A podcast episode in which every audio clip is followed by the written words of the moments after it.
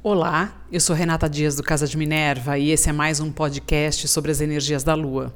Hoje eu vou falar sobre a Lua Nova em Ares, que acontece dia 11 de abril de 2021, às 23h30 aqui no Brasil.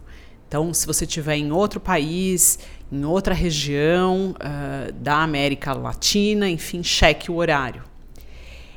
Essa lua nova é a primeira lua nova depois do ano novo astrológico e é uma lua nova com a energia da iniciação de Ares, a energia que invoca os começos, a coragem, o desbravamento, o pioneirismo.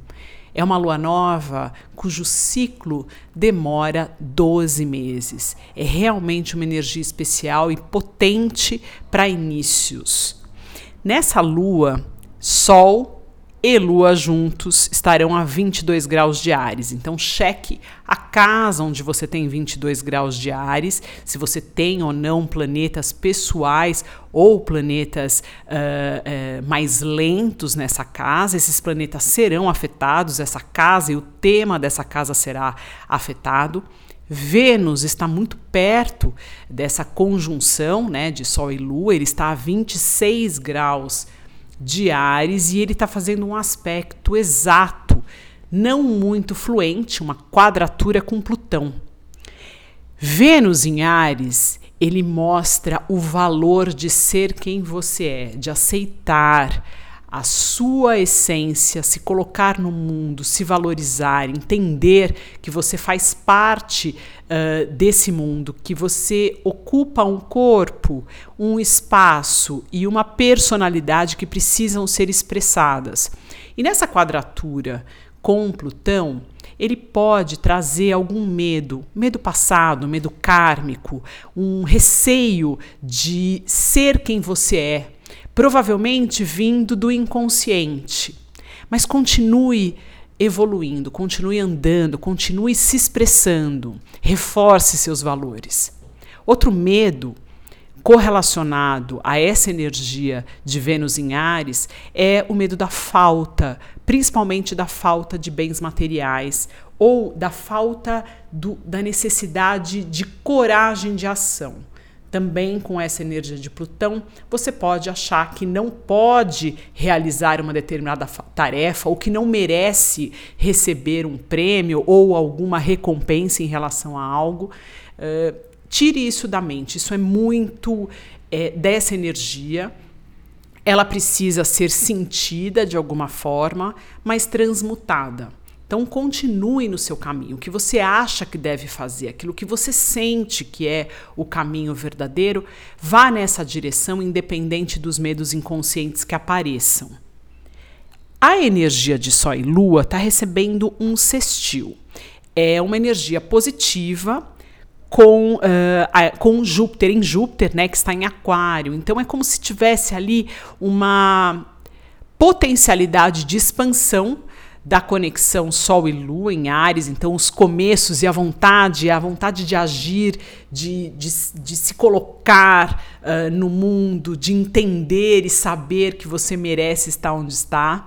Uma expansão importante que Júpiter traz, além disso, uma compreensão maior e uma conexão com o indizível e com a espiritualidade que profundamente lhe dá ali as. Uh, as bases ou a segurança para que você continue caminhando e continue criando, né? Começando coisas, acessando aí uma energia quase que espiritual, quase que né, intuitiva, uma intuição muito forte envolvendo tudo isso, mas uh, corroborando, na verdade, com aquilo que você está, está se propondo a fazer. Mercúrio, que também está em Ares, é, é importante ressaltar, nós temos cinco planetas na energia de Ares. Então, a energia ariana, a energia de começo, coragem, assertividade, impetuosidade, até de impaciência, está muito forte. Então, tem Sol, Lua, Vênus, Mercúrio e Quiron. Então, Quiron, ele desperta aí o não merecimento em relação às nossas ações e vontades, às vezes um, uma uma falta de, de, de se sentir confortável com o seu corpo, com o seu, né, com a sua seu espaço no mundo, às vezes um egoísmo, uma raiva intrínseca por algo que não se compreende muito bem. É importante olhar essa energia.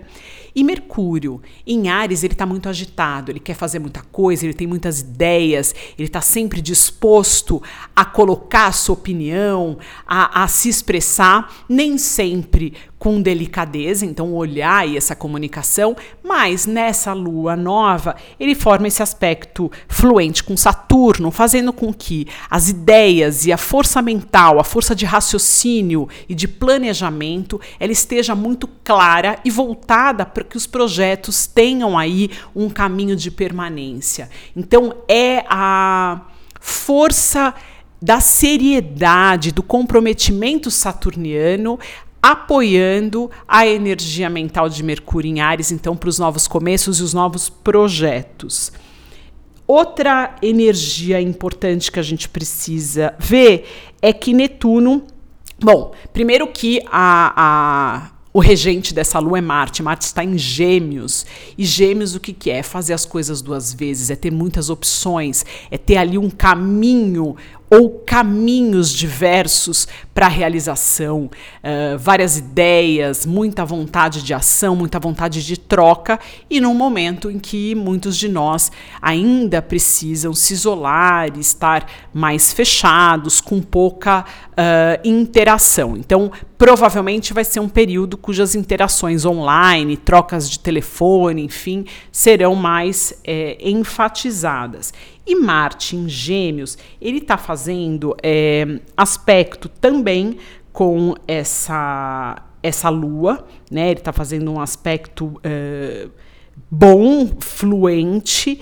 Uh, e, ao mesmo tempo, ele está uh, pedindo para que a gente tenha um pouco mais de parcimônia de alguma forma, ou que a gente faça as perguntas e os questionamentos de forma correta, para que a gente continue caminhando e uh, tendo as, as ideias e as mensagens que a gente precisa receber ou até concatenar as ideias que a gente precisa colocar ali no papel para a gente realizar esses projetos que Ares está nos pedindo, que essa energia ariana está nos pedindo.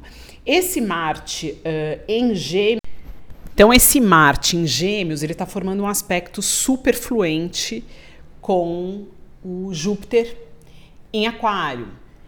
Passando aí é, toda aquela energia de sabedoria, de intuição, de espiritualidade, de expansão e boa sorte para a energia é, marciana. Então use isso a favor, né? Use a linguagem, a capacidade de se comunicar, é, a troca de ideias para algo elevado, né? Troque ali, transmita boas mensagens, boas ideias, use essa energia de forma construtiva né? não uh, usando a parte negativa dessa ação que poderia ser um excesso de fala sem muito sentido ou uma, um exagero né, na, na colocação das suas ideias ou até um apego excessivo aos seus julgamentos e ideias já pré-concebidas. Então, abra a mente, coloque para fora, espalhe, troque mensagens que você ache bacana, que sejam construtivas e uh, continue usando né, a capacidade mental para buscar ali formas de realizar, de começar realmente a colocar para fora aquilo que tem dentro, verdadeiramente dentro de você. Bom, eu deixo vocês por aqui e até o próximo podcast.